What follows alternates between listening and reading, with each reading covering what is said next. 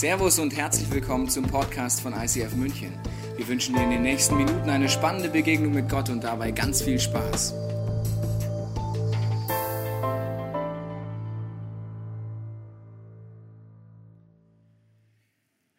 Einmal war schon der Großteil des Monats Adar vorbei. Und es war immer noch kein Regen gefallen.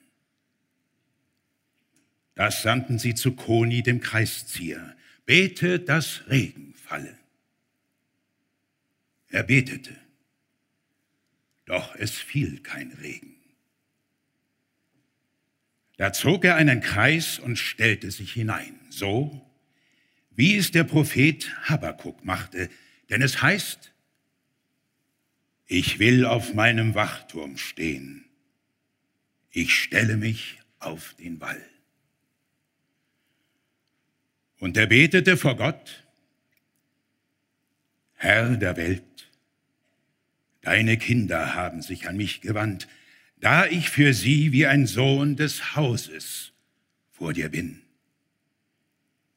Ich schwöre bei deinem großen Namen, dass ich mich von hier nicht fortbewegen werde, bis du dich deiner Kinder erbarmst. Da begann der Regen zu tröpfeln. Seine Schüler sagten zu ihm, Meister, wir haben dich gesehen und werden nicht sterben. Doch scheint uns der Regenfeld nur, um dich von deinem Schwur zu befreien. Da sagte er zu Gott, nicht so habe ich gebetet, sondern um Regen für Brunnen, Gräben und Höhlen. Da regnete es stürmisch, bis jeder Tropfen groß wie die Öffnung eines Fasses war. Und die Weisen schätzten, dass kein Tropfen geringer war als ein Lock, also mehr als ein halber Liter. Seine Schüler sagten zu ihm, Meister, wir haben dich gesehen und werden nicht sterben. Doch scheint uns, der Regen fällt nur, um die Welt zu vernichten. Da sagte Koni zu Gott, nicht so habe ich gebetet, sondern um wohlgefälligen, segensreichen und willkommenen Regen.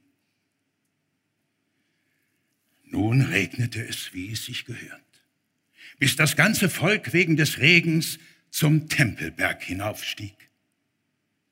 Sie sagten zu ihm, Meister, wie du gebetet hast, dass Regen fällt, so bete nun, dass er wieder aufhört. Er antwortete ihnen, mir ist überliefert, dass man wegen des Übermaßes an Gutem nicht betet. Dennoch bringt mir einen Jungstier für ein Dankopfer. Und da brachten sie ihm einen Jungstier für ein Dankopfer. Er legte ihm seine beiden Hände auf und sagte vor Gott, Herr der Welt, dein Volk Israel, das du aus Ägypten herausgeführt hast, kann weder ein Übermaß an Gutem noch ein Übermaß an Strafe ertragen. Wenn du aber sie zürnst, können sie nicht bestehen. Wenn du über sie Gutes überfließen lässt, können sie auch nicht bestehen. Es sei dir wohlgefällig, dass der Regen aufhört und es in der Welt Erleichterung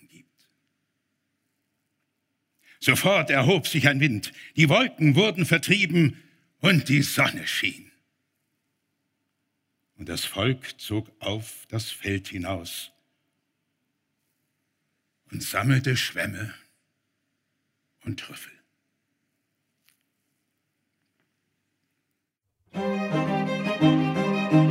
Wenn die Not den Horizont versteckt.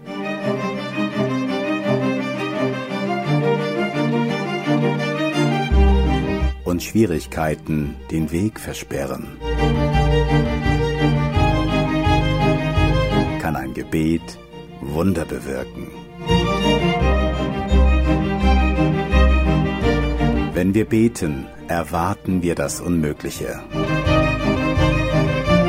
Wenn wir beten, tut Gott Großes. Wenn wir beten, geschehen Wunder.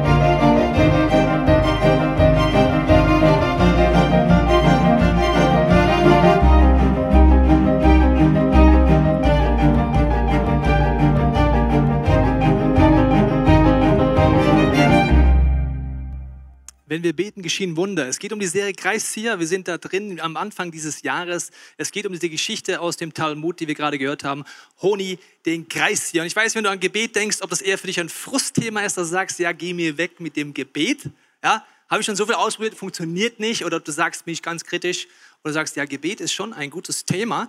Wir werden uns die nächsten Wochen damit beschäftigen, heute speziell auch um den Vision Sunday, das heißt um Dinge, die uns als Kirche auch beschäftigen in diesem Jahr. Die Situation ist ja die, dass Honi jetzt hier einen Stab nimmt, einen Kreis zieht. Das heißt, er geht ein Risiko ein, das Risiko ist hoch. Er sagt, ich bete jetzt vor dem Volk, ich werde diesen Kreis nicht verlassen, bis es regnet. Und er bleibt sogar hartnäckig dran, als die Regenarten noch nicht so sind, wie sein Gebetsziel war bis dahin. Und ich weiß nicht, wie es dir geht, wenn du einen Glaubensschritt gehst, ob du ein Kreiszieher bist oder ein Halbkreiszieher. Also die meisten von uns sind Halbkreiszieher. Das heißt, wir ziehen so einen Halbkreis, wir fangen auch was an, wir fangen auch zu beten, aber wenn es anstrengend wird, kann ich immer noch hintenrum wieder rausgehen. Also, das heißt, ein Halbkreis heißt so, okay, ich gehe schon mal einen Glaubensschritt, aber so richtig, verstehst du, das ist was anderes. Und die Challenge heute ist, Risiken eingehen ist das Thema, weil, wie soll ich dir sagen, so schon wie möglich beibringen, ja, wie soll ich sagen? Also, wenn du Wunder erleben willst, musst du Risiken eingehen. Jetzt habe ich es gesagt. Jetzt ist raus. Ich erkläre es jetzt noch ein bisschen mehr, was das bedeutet, warum man Risiken eingehen möchte und muss eigentlich, um äh, Wunder zu erleben, mit einer Geschichte, die passiert vor der Geschichte, die wir letzte Woche uns angeguckt haben, wo das Volk Israel um Jericho rumgeht. Und zwar ist die Situation folgende.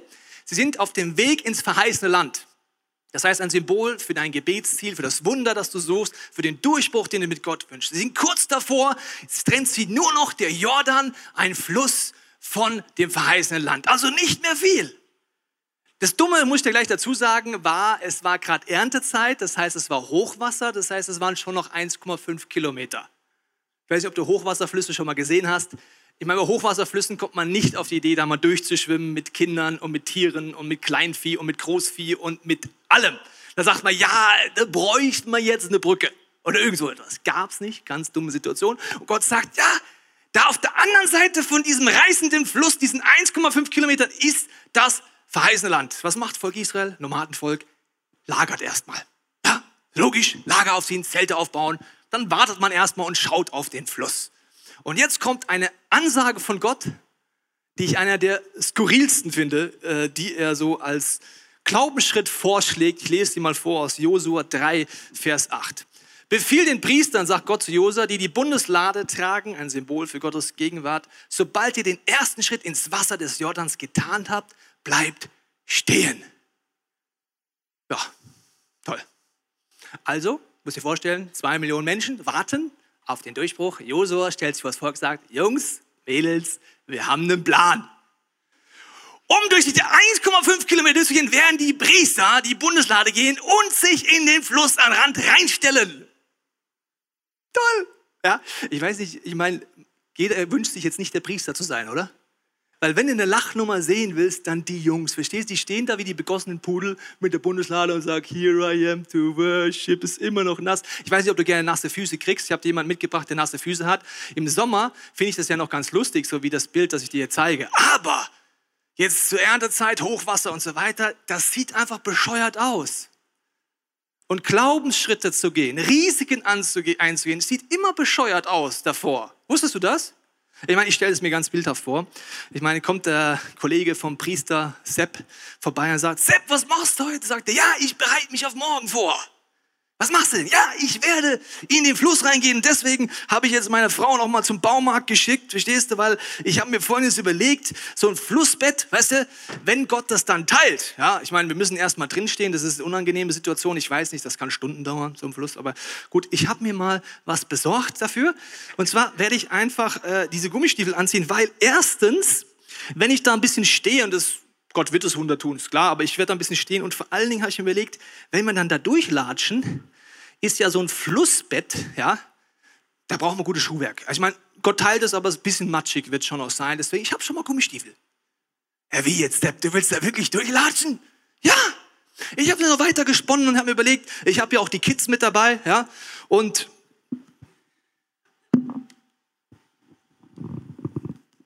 Deswegen, wenn wir dann loslaufen, verstehst du, durch den Fluss durch, ja, dann habe ich mir mal Folgendes überlegt. Eine einmalige Chance, wenn Gott das Wunder tut, will ich das Wunder voll auskosten. Und dem Moment, wenn sich das alles staut, weißt du, so auf der Seite, schaue ich einfach mal da durch.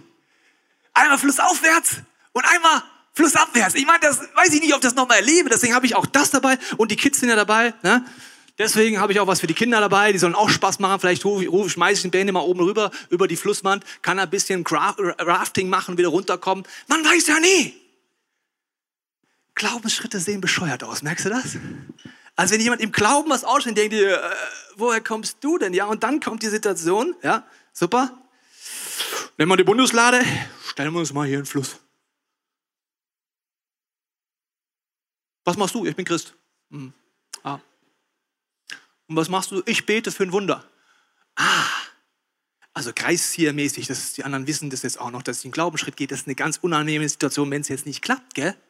Ich meine, so ein Halbkreiszieher, der betet schon für Kranke, aber so, dass keiner es mitkriegt. Das ist ein guter Trick. So, ich bete für meinen Freund, dass er gesund wird. Wenn er gesund wird, sage ich ihm, ich habe für dich gebetet. Oh, danke. Ja, also das ist so eine Situation, wo ich merke, also ein Glaubensschritt gehen, wahrsten des Wortes, ins Wasser rein. Denn Josua sagt, nach einiger Zeit wird sich dann das Wasser aufstauen und wir werden trockenen Fußes durch durchgehen. Nur das Problem ist folgende, dass Gott nicht zu ihnen sagt, liebes Volk Gottes, chillt in euren Zelten, macht Barbecue. Sobald der Fluss geteilt ist und das Flussbett trocken ist, zieht euch in aller Ruhe an, macht die Blasmusik an und geht durch. Ich würde mir wünschen, dass Gott erst das Wunder tut und ich dann einen Schritt gehen kann. Das wäre doch toll, oder? Also erst das Wunder, dann latsche ich durch, sag Amazing Grace, ist das cool. Und vielleicht nicht als erster durch so einen Fluss durchgehen, ich würde schon noch warten, bis die ersten zehn durch sind und dann laufen. Dummerweise sagt Gott, no. Wer macht den ersten Step? Du, ich, wir, wie jetzt? Ach, das heißt Glaubensschritt? Ach so.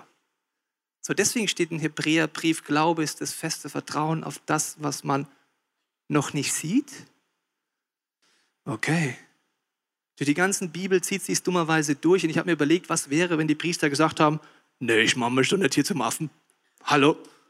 Ich, also, wenn Gott will, dass ich ins verheißene Land kommt, dann muss er erst den Fluss teilen. Mach ich nicht mit. Dann hätten sie bis in die Ewigkeit am Ostufer gezeltet. 1,5 Kilometer entfernt vom verheißenen Land, kurz vorm Durchbruch, kurz vorm Wunder, hätten sie aufgegeben. Und das Problem ist, dass das ein Prinzip ist, das ist deswegen ein Problem, weil es, du wirst gleich merken, das ist eine unangenehme Situation, das zieht sich durch die ganze Bibel durch. Noah zum Beispiel, ja, Noah, es hat den Aufgabe von Gott, ein Schiff in der Wüste zu bauen. Woo! Toll! Und das Schöne wäre, wenn das in zwei Stunden fertig gewesen, weil zwei Stunden lässt, dann hältst du aus. Ja, Zwei Stunden macht jeder einen dummen Spruch, sagst, ja, den kannte ich schon, alter Spruch, ja und so weiter. Aber Wochen und Monate an dem Projekt bauen und sagt, ja, Jungs, eines Tages wird es hier schon ganz schön regnen und dann wird es hier eine Flut geben. Ich meine, stell dir vor, die Freunde kommen vorbei und, Noah, hat es heute schon geregnet? ja, also was bescheuertes. Oder ein weiteres Beispiel ist in der Bibel, dass man so ein paar Brote, ein paar Fische nimmt und davon erwartet, dass dadurch 20.000 Menschen satt werden auch sieht ganz schön bescheuert aus, bis es passiert. Oder natürlich die Situation, wo Petrus im Boot ist und sagt, Jesus, wenn du es bist, laufe ich auf dem Wasser. Ja, und ich meine, er geht ja nochmal zwischendurch unter. Aber das Problem ist ja, die Couch-Potato-Christen. Kennst du Couch-Potato-Christen? Ja, wahrscheinlich aus dem eigenen Spiegel kennen wir die meistens. Aber die, die, die meisten Couch-Potato-Christen sind so wie wir meistens. Nämlich, wir warten lieber mal ab, und wenn es dann klappt, dann komme ich auch. Also wenn Petrus den Moonwalk und den Flickflack macht, probiere ich es in der Ewigkeit auch mal aus, die Nummer. Aber vorher bleibe ich schön auf meiner Couch sitzen und schaue nur zu. Also das ist ein Risiko, dass er eingeht, dass er blöd dasteht. Oder natürlich David gegen Goliath. Aber durch die ganze Bibel geht das durch Situationen, wo Mose mit so einem kleinen Stab von Pharao geht und sagt, ich hole das Volk hier raus. Also es sind alle Situationen, Taucherbrille auf, Schwimmbrille auf und dann einfach dastehen und denken, God will do it. Also Gott sagt, geh du den ersten Schritt. Oft warten wir auf das Wunder, während Gott wartet, dass wir einen Schritt gehen. Ja, ich merke schon, ihr seid motiviert, finde ich gut. Also, das ist eine Situation, die ist ziemlich herausfordernd und jetzt, jetzt ist Vision Sunday. Diese und nächste Woche geht es darum, was hat es für uns als Kirche zu bedeuten und Kirche sind wir alle. Wiefern wollen wir dieses Jahr Risiken eingehen? Kannst du Risiken eingehen und Glaubensschritte gehen? Das machen wir als Familie immer wieder. Letztes Jahr haben wir auch als Familie Kreise gezogen in eine Small Group und haben gesagt, okay, mit Benedikt zusammen, wir machen das bildlich und weil wir nicht so gut malen können als ganze Familie, haben wir einfach Kreise gemalt. Das ist gut an Kreisen. Die kriegst du gleich hin. Und dann haben wir einfach so Leinwände genommen als Family und haben Gott gefragt, wo fangen wir an, Kreise zu ziehen, zu beten, uns festzuhalten an Wunder. Eins war aufgrund vieler Zusagen, dass wir gesagt haben, mein Herz ist etwas, für das wir beten und dranbleiben, die Verheißungen ernst nehmen, dass ich lange leben werde, obwohl ich schon mehrere Operationen hatte und immer wieder unregelmäßiges Herzschlag habe. Das ist ein Kreis, den wir ziehen als ganze Family, wo wir immer für beten und dranbleiben, uns festbeißen und für Wunder gehen der vollkommenen Wiederherstellung. Dann andere Kreise sind in unserem Leben schon jahrelang. Ja, das habe ich gemalt, sieht man, oder? Sieht schön aus. Andere sind schon seit Jahren lang und dann gibt es so Kreise, da kennst du Erfolgsstories aus meinem Leben. Und im Nachhinein kann man immer sagen, krasse Story. Ich habe letzte Woche erzählt, äh, wie zum Beispiel, dass ich jetzt Hausbesitzer bin, dafür bete ich seit acht Jahren. Acht Jahre lang habe ich es ausgesprochen, zusammen mit meiner Familie. Und dann kamen so Rückfragen wie, ja, und wie viel Eigenkapital hast du schon? Habe ich gesagt, ja, also mein Eigenkapital ist in der Church. Bei den Reach Collecten machen wir als Familie meistens all in. Also das ist alles da drin. Ah ja, und du willst ein Haus? Ja. Will ich. Und übrigens, bei dem Haus habe ich noch genau definiert mit meiner Familie, was wir wollen. Ich habe letztens das nochmal durchgelesen. Die E-Mail haben wir im Januar 2015 rausgeschickt. Also, wir wollen einen Garten, der nicht zu groß ist, weil wir haben keinen grünen Daumen. Eine große Badewanne, am liebsten eine Eckbadewanne, stand da drin. Mindestens vier Zimmer.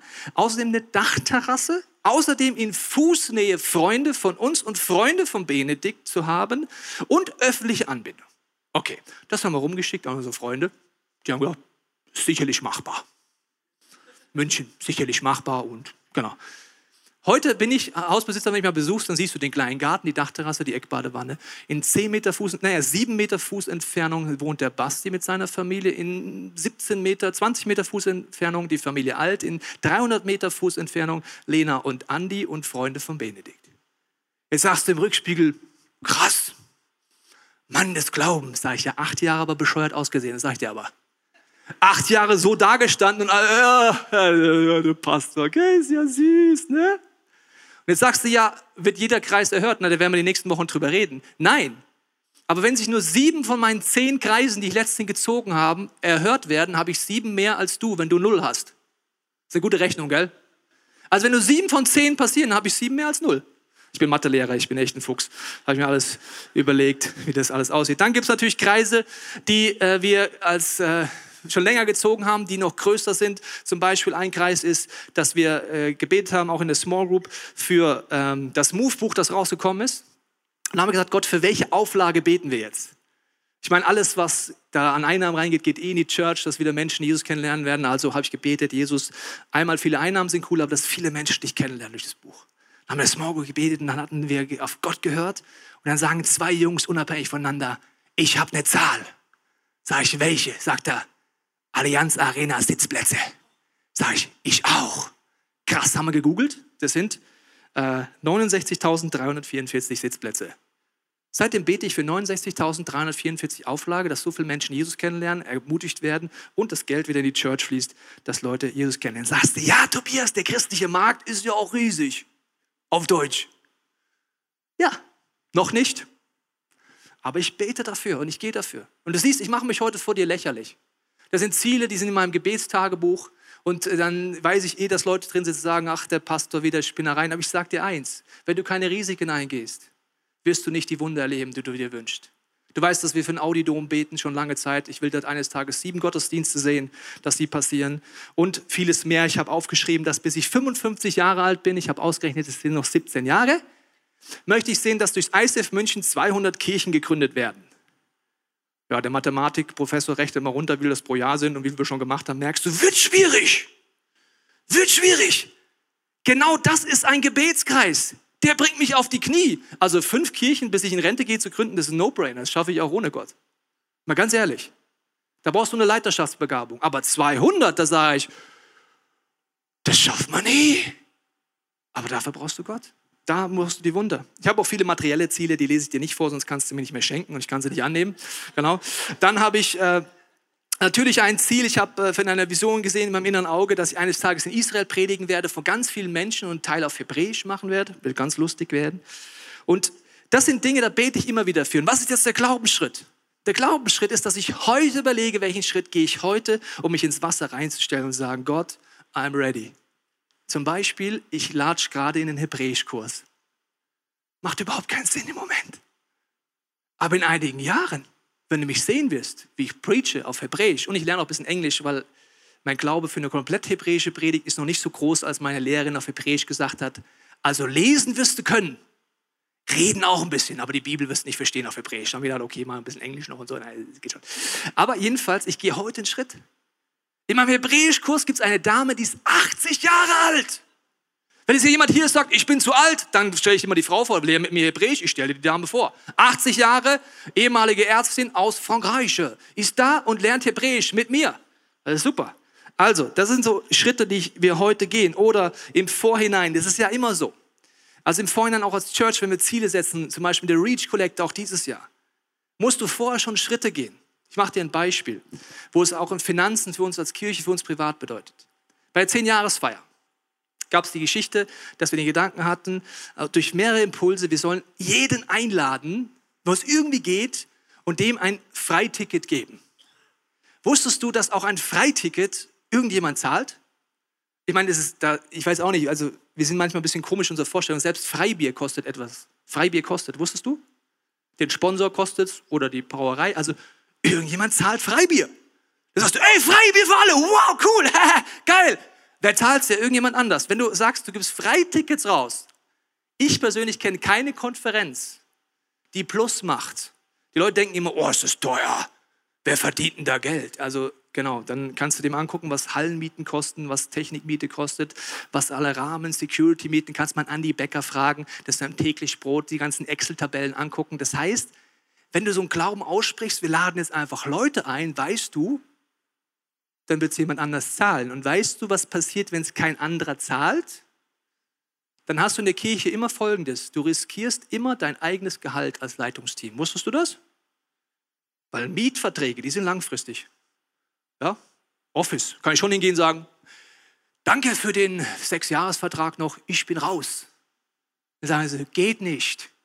Aber was geht, ist das eigene Gehalt freiwillig runtersetzen. Das heißt, wenn du einen Glaubensschritt gehst in der Church, riskierst du immer dein eigenes. Also haben wir das gemacht. Im Nachhinein sind Sponsoren gekommen, es ist aufgegangen. Aber als ich mich das erste Mal ins Staff gestellt habe und uns, unserem Pastor Steffen gesagt habe, Steffen, lad ein, wenn du willst, geh an die Hecken und Zäune, habe ich mir gedacht, okay Jesus, here I'm standing, in the water. Du müsstest jetzt das Ding teilen, sonst haben wir ein Problem. Im Nachhinein sagst du, ja, geile Stories, nur ohne Glaubensschritt nicht diese Dimension der Wunder. Ich habe dir jetzt etwas mitgebracht, einen kleinen Jahresblick vom letzten Jahr. Ist nur ein kleiner Ausschnitt. Du siehst, letztes Jahr nach den Vision Sundays, den Leaders Days, sind viele Menschen Glaubensschritte gegangen. Deswegen unter anderem das möglich, was wir uns jetzt anschauen.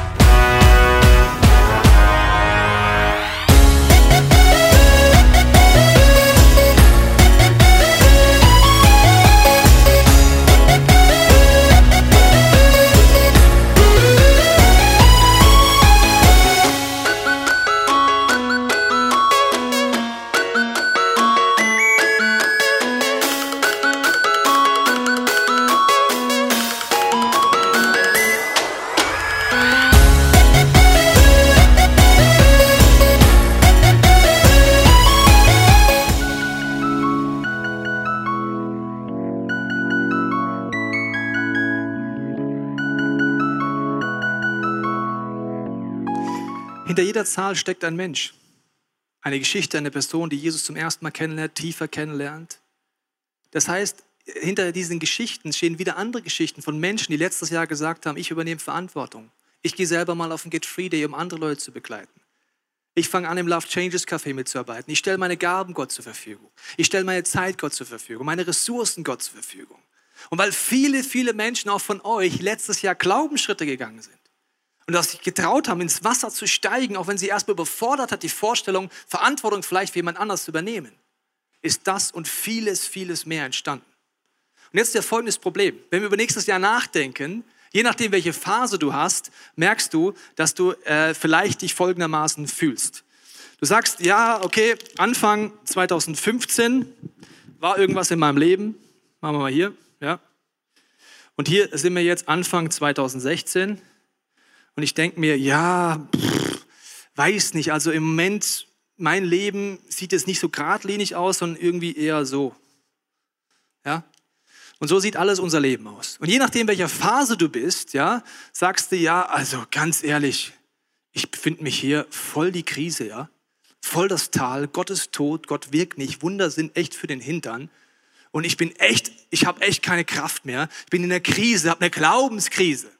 Das Problem ist, dass wenn vor uns ein Berg sich auftürmt, haben wir nicht Gottes Perspektive, sondern unsere kleine Perspektive. Jemand anders würde vielleicht zu dir sagen und sagen, wie, warte mal, Tobias, jetzt mal ehrlich, du hast eine Glaubenskrise? Jetzt lass uns mal ehrlich sein. Du befindest dich hier. Hier gibt es eine Differenz von hier nach da. Du bist letztes Jahr gewaltige Schritte gegangen. Ja, aber ich bin in einer Krise. Hier gibt es das Problem. Hier gibt es den Konflikt. Hier gibt es das. Wusstest du, dass Leute oft dein Leben haben wollen, nur du selber nicht? Das ist jetzt tief. Also zum Beispiel merke ich, wenn ich mit anderen Pastoren rede, sagen sie, wie, du hast eine Glaubenskrise, 1650 Leute kommen regelmäßig in die Gottesdienste und du meckerst? So, ja, ich bin Opfer. Hallo? 1650 verhaltenskreative Kinder in ICF, das ist viel Aufgabe. So, ja, werd mal dankbar. Sagst du, ja, ich habe das nicht. Sag ich ja, allein wenn du Trinkwasser trinkst aus dem Wasserhahn, gibt es Milliarden von Menschen, die sagen, und du bist undankbar? Du hast Wasser. Du hast ein Dach über dem Kopf, du hast Futter und du meckerst ernsthaft? Ja, aber ich habe eine Krise. Okay, deswegen, wenn du Glauben haben willst, nach vorne gerichtet, musst du sagen, Gott, gib mir deine Perspektive. Ich schaue zurück, was du getan hast, trotz allen Höhen und Tiefen. Und das ist das Leben auch 2016. Das Leben ist nicht, wow, Erfolgsstory ab nach oben. Du wirst Challenges haben, du wirst Punkte haben, wo du ein fettes Wunder brauchst. Und ich hoffe, du hast schon eine Small Group, weil wenn du die hast, hast du andere Leute, wo du wieder eine Zweierschaft bilden kannst, wie so eine Seilschaft am Berg und sagst, okay, wir klettern jetzt über dieses Problem mit Gottes Hilfe los. Und der eine geht hoch, sagt, komm, ich habe schon, ich habe schon ein bisschen, ich habe, ich habe mal ein bisschen geguckt, du, da, da hat Gott schon viel gemacht bei uns und ich, ich schaue so gerade hier so ein bisschen drüber. Da ist Vision wieder, komm, wir tun's, wir bleiben dran. Und je mehr du das weißt, weißt du, 2016 werden wir auch als Church Höhen und Tiefen haben. Wird jedes Ziel erreicht werden? Keine Ahnung. Vielleicht fünf von zehn. Egal. Aber am Ende vom Jahr wünsche ich mir, dass wir alle sagen, ich habe meinen Part gegeben. Ich habe mich Gott zur Verfügung gestellt. Ich habe mich nach mehr ausgestreckt, dass er mehr handeln kann. Und ich glaube, dass Gott uns heute jedem Einzelnen neue Perspektive geben will und sagen will, schau mal, du bist zwar in der Krise, aber du bist hier. Du bist Jesus ähnlicher geworden. Du bist, hast ihn mehr kennengelernt. Lass uns nicht aufgeben, nach vorne zu gehen. Und so ist es auch bei den Zielen als Church jetzt. Wir haben großen Glauben als Leitungsteam, wir haben immer Klausurtage, das sind so Momente, die Vision Sundays, diese nächste Woche stellen wir uns dann vor die Church, machen uns kurz zum Affen, ja, stellen uns rein und sagen, let's go! Und habt ihr Spaß? Einer, gut, wusste ich, das ist gut. Genau. Also, das ist so die Situation. Und die Situation ist die, dass wir als Church und als Leitungsteam immer Folgendes überlegen. Es ist wie mit dem Kind. Ja, ein Kind ist ein Geschenk und wer kein Kind hat, selber, jetzt habe ich dir mal ein Kind mitgebracht, wie so ein Kind aussieht, damit es auch weiß. Ja, also ein Kind kommt auf diese Welt, du weißt die Persönlichkeit nicht, du kennst seinen Typ nicht, aber es kommt in deine Family rein und du denkst dir, super, ich habe jetzt ein Kind. Ich kenne keinen Menschen, der eine 10-Jahres-Strategie hat, wie er sein Kind zum Wachsen bringt. So dem Motto, also in fünf Jahren muss er 1,60 groß sein, 70 Kilo und drei Sixpacks haben. Das ist mein Training, das ist mein Ziel. Ich tue ihn immer an den Haaren ziehen, damit er größer wird. Ansonsten machen wir mal, äh, tun wir ihn aushängen, so muss ich einfach festhalten oben an der Klimmstange. Da kenne ich keinen. Jeder, der ein Kind hat, weiß, also das Kind wächst schon von alleine, wenn Folgendes da ist. Für die nicht Kinder habenden Menschen erkläre ich es euch mal. Also Folgendes muss da sein, es muss Nahrung haben, ganz klar. Und je besser die Nahrung ist, desto besser wächst das Kind. Aber Nahrung alleine ist es nicht. Das Kind braucht definitiv Liebe und Zuneigung, dass es sich gesund entwickeln und wachsen kann in allen Bereichen. Und dann braucht es noch Rahmenbedingungen, ein Haus, ein Dach über dem Kopf, Grenzen, Situationen, wo es aufblühen kann und dann wächst von ganz alleine, wird groß, wird erwachsen, sucht sich einen Job und hat irgendwann graue Haare und freut sich des Lebens. Das heißt, das ist mit der Kirche genauso. Wir überlegen nicht, wie kann man die Kirche zum Wachsen bringen, warum wir wollen höhere Zahlen, sondern wie kann eine Kirche, jeder Einzelne, diesem Gott so nachfolgen, dass er voller Leidenschaft sagt, Gott, pick me, benutze mich in meinen kleinen Möglichkeiten. Und wenn wir über das Jahr nachdenken, machen wir das immer gleich. Und zwar mit der folgenden Grafik, die hilft mir da immer. Es ist der sogenannte fünffache Dienst, der wird im Epheserbrief erwähnt, dass es fünf Begabungen gibt, die es braucht, dass eine Kirche gesund wächst. Die Rahmenbedingungen, Liebe, Zuneigung, du weißt schon, diese ganzen Dinge. Da gibt es diese fünf und ich merke sie mir immer mit meiner Hand. Gibt es einmal den Apostel. Der Apostel hat so die Meinung, wo ich bin, ist vorne. Ja? ist so ein bisschen die Einstellung. Und äh, ja, ich bin außerdem der Größte, der Wichtigste und so weiter. Ist ein bisschen vielleicht eine Krankheit vom Apostel, aber er sagt auch Daumen hoch, Ermutigung, Glauben stärken, Vision, all diese Themen. Dann gibt es den Propheten, das ist der Zeigefinger. Der ist dann eher so, ich weiß, was du letzten Sommer getan hast. Ich sehe, was in deiner Ehe los ist. Und übrigens, Gott sieht in deinem Leben folgendes. Das ist der Prophet, du hast vielleicht ein bisschen Angst vor dem. genau. Also, das ist der. Dann gibt es natürlich den Evangelisten, sagt, wer ist der Größte von allen? Und übrigens ist mir egal, was du mich denkst, ja, ich habe keine Menschenfurcht, lass uns das Evangelium rausbringen und sagen, let's go to Jesus. Das ist der Evangelist. Dann gibt es natürlich den Lehrer, der sagt, aber wer hat den Schatz? Ja, den wahren Schatz habe ich, die Lehre, die Tiefe, wie kann man mit Gott leben? Und dann schauen alle runter auf den kleinen Hirten, sagen, und was machst du nochmal genau? Sagt der Jungs, wenn ihr euch mal wieder streitet und alles durchgeschüttelt wird, bin ich der, der alles zusammenhält. Ist euch schon klar, gell? Also der Hirte ist für Gemeinschaft, für das Leute in Tiefe kommen, dafür zuständig. Und alle fünf braucht es für eine gesunde Kirche. Und deswegen überlegen wir auch jedes Jahr, was braucht es in diesen Bereichen als Next Step für uns als Church. Und ich mache zwei Bereiche. Die nächste mache ich nächste Woche. Ich fange mit dem Apostel an. Das, das ist Dinge neu gründen zum Beispiel. Dort fangen wir dieses Jahr an, starten wir durch mit weiteren Gottesdiensten in Augsburg. Ich habe dir mal Bilder mitgebracht. Seit Herbst haben wir dort Verantwortung übernommen, gesagt, diese Church wird ein Teil unserer Family. Wir machen dort gemeinsam Gottesdienste. Wir sorgen dafür, dass in Augsburg viele, viele Menschen Jesus kennenlernen. Und dort haben wir gemeinsam jetzt schon umgebaut, sind nach vorne gegangen. Also Augsburg ist hier übrigens das Office. Was für ein geiles Office. Das ist in Augsburg absolut Pionierarbeit. Wir gehen nach vorne. Freising haben wir seit Jahren Kreise gezogen. Wir haben schon einen äh, Dreh, äh, Drehwurm bekommen. So viele Kreise haben wir um die Region gezogen. Wir haben jetzt dort eine Location, die wir umbauen mit dem Ziel, dieses Jahr dort Gottesdienste anzufangen. Wir haben auch da ein paar Eindrücke mitgebracht von unserem Team, das da jede Woche knechtet. Echt, ey, die bauen das Ding um. Es wird wunderschön für diese Region am Flughafen, dass dort viele Menschen Jesus kennenlernen werden. Das heißt, wir gehen dort Schritte und jetzt sagst du, was hat das mit mir zu tun? Vielleicht hat es mit dir nur zu tun, dass du regelmäßig anfängst dafür zu beten. Vielleicht bist du ein aktiver Teil, weil du aus der Region kommst. Vielleicht gehst du irgendeinen anderen Glaubensschritt. Aber wir machen noch mehr äh, Gründungsdinge. Wir fangen an, das Kinder-ICF Outreach. Ich habe dir mal Bilder mitgebracht, wie das aussehen wird. Wir wollen mit unserem Kinder-ICF-Team ein Team aufbauen, das regelmäßig in Parks geht, zu Kindern und Familien, die, die bisher nicht diesen Gott kennen und nicht in diese Kirche gehen.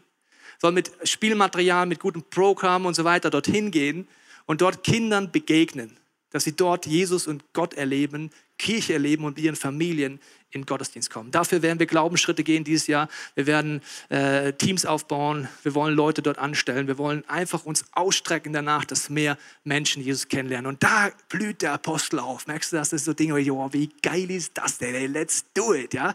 Und das sind so die Punkte, werde ich dir gleich sagen, wo der Hirte und der Apostel sich meistens streiten. Erkläre ich dir gleich. Okay. Ein weiteres Beispiel ist, letztes Beispiel apostolisch äh, nach vorne gehen. Wir wollen das, was mit Flüchtlingen angefangen ist, wo Menschen aus allen Nationen zu uns kommen und dermaßen offen sind für Gott, weiter ausbauen. Wir wollen dafür sorgen, dass wir ein System haben in unserer Church, dass wir sagen, wir wollen möglichst viele Ministries anfangen mit dem Ziel, dass wir möglichst viele Erstkontakte haben zu Menschen. Das mache ich mal Nummer eins, Erstkontakt, ja, sehr schön, kreativ. Weil die Leute sagen immer, ich kann nicht schreiben, deswegen Malig. Gut, also Erstkontakt heißt, wir wollen Sprachkurse anfangen, wir wollen möglichst vielen Menschen, die in unser Land kommen, mit Not und Schmerz im Gepäck, einfach mal kennenlernen. Dort werden wir viel anfangen. Wir haben gemerkt, dass viele Menschen sehr offen sind dafür, für das Evangelium, für das Kreuz. Egal, wo sie herkommen. Dort wollen wir Dinge anfangen wie Explore-Kurse in verschiedenen Sprachen. Wir haben gemerkt, mindestens 10 Prozent der Menschen wollen ein Leben mit Jesus anfangen. Das ist bei zigtausenden Menschen, die in unsere Stadt kommen, relativ viel. Und daraus wollen wir ein Ministry starten, dass wir schauen, wer von diesen Menschen hat eine Leiterschaftsbegabung. Deswegen male ich es mal eine Leiter. Wie kreativ ist das denn? Ist doch geil, oder? Na gut, ihr seid motiviert heute, ich sehe schon. Okay, also eine Leiter, danke. Also eine Leitungsbegabung, eine pastorale Begabung und da wollen wir Leute eins zu eins fit machen, in einem halben Jahr pastoral für ihr Land und für ihre Sprache zu gehen. Wenn die Person wieder in ihr Land zurück muss, dann haben wir Pastoren ausgebildet, die Churches gründen in ihren Ländern. Wenn nicht, fangen sie wieder an, diesen Kreislauf zu starten, dass Menschen erst Kontakt haben, hier die Möglichkeit, Jesus kennenzulernen und dass wieder Pastoren dabei rauskommen. Wir werden da noch mehr drüber reden, aber das sind so Punkte, wo nach vorne gehen. Jetzt habe ich gesagt, der Hirte und der Apostel, die streiten sich gerne darüber, ob es zu schnell oder zu viel ist. Ja, zum Beispiel der Apostel kommt zum Hirte und sagt, Mensch Hirte, lass uns Christlibären jagen. Sagt der Hirte, nee, jetzt nicht. Wir wollen erstmal eine Gebetsgemeinschaft haben, noch zwei Small Groups gründen und dann einfach so ein Worship Night machen gemeinsam. Morgen nach dem Frühstück und nochmal gemeinsam beten und worshipen. Dann können wir vielleicht Christlibären jagen. Okay, nächsten Tag wacht der Hirte auf in der Almhütte, denkt sich, wo ist der Apostel schon wieder hin? Und dann schaut er raus, macht die Tür auf und sieht den Apostel im Zickzack den Berg runterrennen, hinter ihm in Chrislibär. Der kommt immer näher und schreit, mach die Tür auf, mach die Tür auf! Der Hirte denkt sich, was geht denn jetzt ab? Macht die Tür auf. Der Apostel macht kurz vor der Tür einen Sprung zur Seite. Der Christi rennt rein, er knallt die Tür raus zu und sagt, kümmere dich um den, ich hol die Nächsten. Genau. Also ist Apostel und Hirte, die mögen sich. Aber Glück in unserem Team haben wir einen Weg gefunden, uns gegenseitig freizusetzen, trotz unserer unterschiedlichen Begabungen. Der nächste Punkt ist, heute noch ist der Hirte neben dem Apostolischen. Der zweite Teil, das ist so der Punkt, äh, wie kann man es vertiefen? Und da habe ich dir ein Bild mitgebracht. Und zwar geht es dir vielleicht so, ich weiß nicht, welche Gummibärart du magst. Ich mag die roten. Noch jemand? Mag noch jemand die roten? Okay, paar, okay. Du kannst es auch eine andere Farbe nehmen. Das bin jetzt ich zum Beispiel oder du, wenn du rote magst. Und wenn du in diese Kirche kommst und sagst, über 1650 Menschen hier in Gottesdiensten und du kommst da rein in diese Masse, fühlst du dich ziemlich verloren. Das erste Mal kommst oder vielleicht auch wenn du länger kommst, denkst du dich, ja, ich habe zwar eine Small Group, aber die sehe ich so und das nie. Wo sind die denn eigentlich? Sind die noch in der Church hier? Wo sind die eigentlich? Und deswegen ist folgende Idee im Hirtenbereich entstanden. Und zwar zu sagen, wir haben hier unterschiedliche Gottesdienste. Ich mache es jetzt mal an den Vieren hier in City, aber wir haben auch in Altstadt, in Augsburg, in Freising, in der Jugend und so weiter. Und die Idee ist, dass wir alle Small Groups einladen, dieses Jahr sich tendenziell für einen Gottesdienst zu entscheiden. Und sagst, okay, wir gehen gemeinsam in diesen Gottesdienst oder in diesen. Wir wissen genau, wo wir sitzen. Wir machen ab gemeinsam. Und wir haben für jeden Gottesdienst einen Celebration Pastor, eine Celebration Pastorin, die Teams aufbauen, wo man drumherum Gemeinschaftsaktionen hat, sich kennenlernt, wo Leute äh, sich das erste Mal kennenlernen können, Schritte mit Jesus gehen können, sodass für jeden Gottesdienst eine Gemeinschaft entsteht. Übrigens, wenn du Kinder hast, auch dann ganz wichtig, wenn du sagst, naja, einmal schlafe ich aus an meinem Sonntag, da gehen wir in den. Und einmal, wenn wir eh schon wach sind, gehen wir in den. Hat dein Kind das gleiche Problem? Auch dein Kind wünscht dir eine Community, Freundschaften, möglichst die gleichen, die man kennenlernt und dass man gemeinsam vorwärts geht. Und jetzt ist folgende Idee: Die Celebration-Pastoren bauen Teams auf, kannst gerne mitarbeiten, Gemeinschaft drumherum, Ideen und unsere Small Groups tendenziell sich für einen Gottesdienst entscheiden, dann wird es wieder persönlich. Und jetzt ist ja so, dass es so ein paar Gottesdienste gibt, wie zum Beispiel den jetzt, wo du gerade drin bist. Ja, da gehen relativ viele Leute hin. Noch mehr Leute gehen in den hier. 17 Uhr, alter Falter. Da gehen viele, die sitzen am Boden. Ja? Du sagst, junge Leute, die können das, ja. Aber die sitzen da bis zur Treppe hoch, das kannst du dir gar nicht vorstellen. So voll ist das. Und deswegen kann auch dein Glaubensschritt vielleicht sein, dass du sagst, meine Small Group und ich entscheiden uns für ein halbes Jahr Platz zu machen auf einen der vollen Gottesdienste, sagen, wir gehen vielleicht in 19 Uhr Gottesdienst oder wir gehen in 10 Uhr Gottesdienst für ein halbes Jahr, damit mehr Menschen Jesus kennenlernen können und wieder Platz haben. Vielleicht ist das dein Glaubensschritt, vielleicht bleibst du auch da. Aber so wird es wieder persönlich und tief in dieser Kirche. Wir werden euch noch mehr Sachen davon erzählen, was das bedeutet. Ich möchte abschließen mit folgenden Gedanken. Besonders wenn du schon länger mit Gott unterwegs bist, hast du die Herausforderung zu sagen, ja, Tobi, echt jetzt Glaubensschritte, Risiken eingehen? Ich meine, Josua lehnt sich ja weit aus dem Fenster. Ich möchte es nochmal vorlesen. Josua 3, wo es dann heißt, wie er ankündigt mit vollem Munde, sobald die Priester, die sie tragen, ihre Füße ins Jordanwasser setzen, wird kein Wasser mehr nachfließen. Was für ein Spruch. Der Fluss wird sich weiter oben aufstauen, anstauen wie vor einem Damm. Daran sollt ihr erkennen, dass ihr einen lebendigen Gott habt, der wird sein Versprechen halten und die Völker des Landes vor euch vertreiben. Mal bis hierhin. Das heißt, er sagt vorher den Glaubensschritt an. Und ich sage dir jetzt Folgendes. Je länger du mit Gott unterwegs bist oder wenn du ganz frisch mit Gott unterwegs bist, ist das deine Challenge heute. Wenn du lange mit Gott unterwegs bist, habe ich eine Geschichte zum Abschluss von Petrus für dich. Und zwar redet Petrus mit Jesus darüber, über Steuern und die zahlen soll oder nicht. Sagt Jesus, ja klar, die zahlen wir. Sagt Petrus, ja, woher kriegen wir jetzt die Kohle für uns, für die Steuern? Sagt Jesus, Petrus, ich habe eine gute Idee. Du nimmst eine Angel, gehst runter an den See, wirfst die rein, psch, holst einen Fisch raus und dann schaust du dem Fisch ins Maul und da ist ein Goldtaler drin, der reicht für unsere Steuern. Ich weiß nicht, was du denkst, aber als ich das erste Mal gelesen habe, ich gedacht, Jesus, was ist denn das für eine Nummer?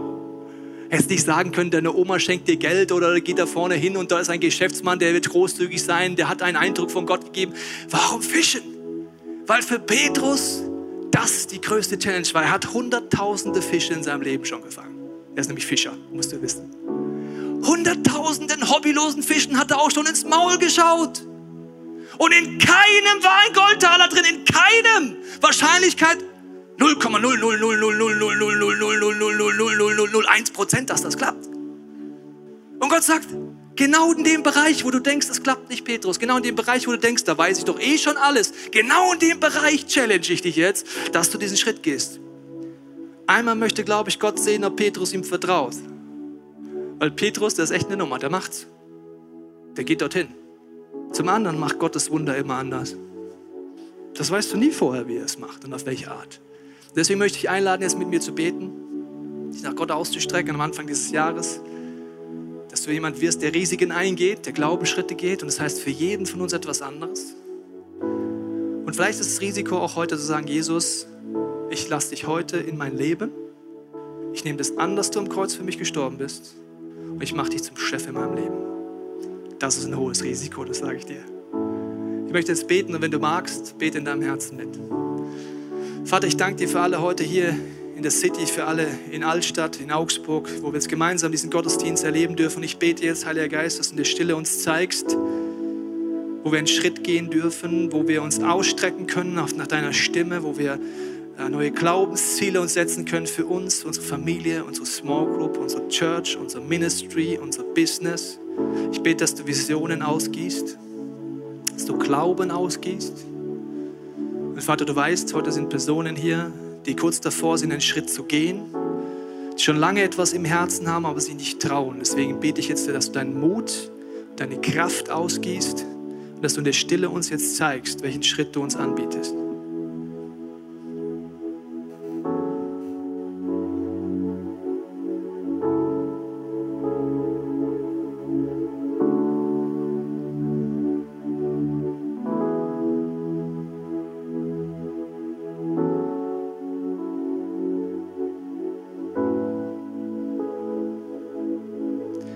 Jesus, wir sind deine Kirche, wir sind aber oft im Alltag so gefangen. Ich bete, dass du uns unsere Perspektive sprengst, wie in der Zeichnung mit den Wellen. Dass du uns dankbar machst, dass du uns zeigst, wo du schon gewirkt hast in unserem Leben. Dass du Glauben stärkst für dieses Jahr und uns zeigst, was sind die Schritte, wo wir uns ins Wasser stellen dieses Jahr. In all den Bereichen. Ich danke dir dafür, dass du jetzt redest, Heiliger Geist, bei den nächsten Minuten. Wir hoffen, dass dir diese Predigt weitergeholfen hat. Wenn du Fragen hast, kannst du gerne an info at icf-moenchen.de mailen und weitere Informationen findest du auf unserer Homepage unter www.icf-moenchen.de.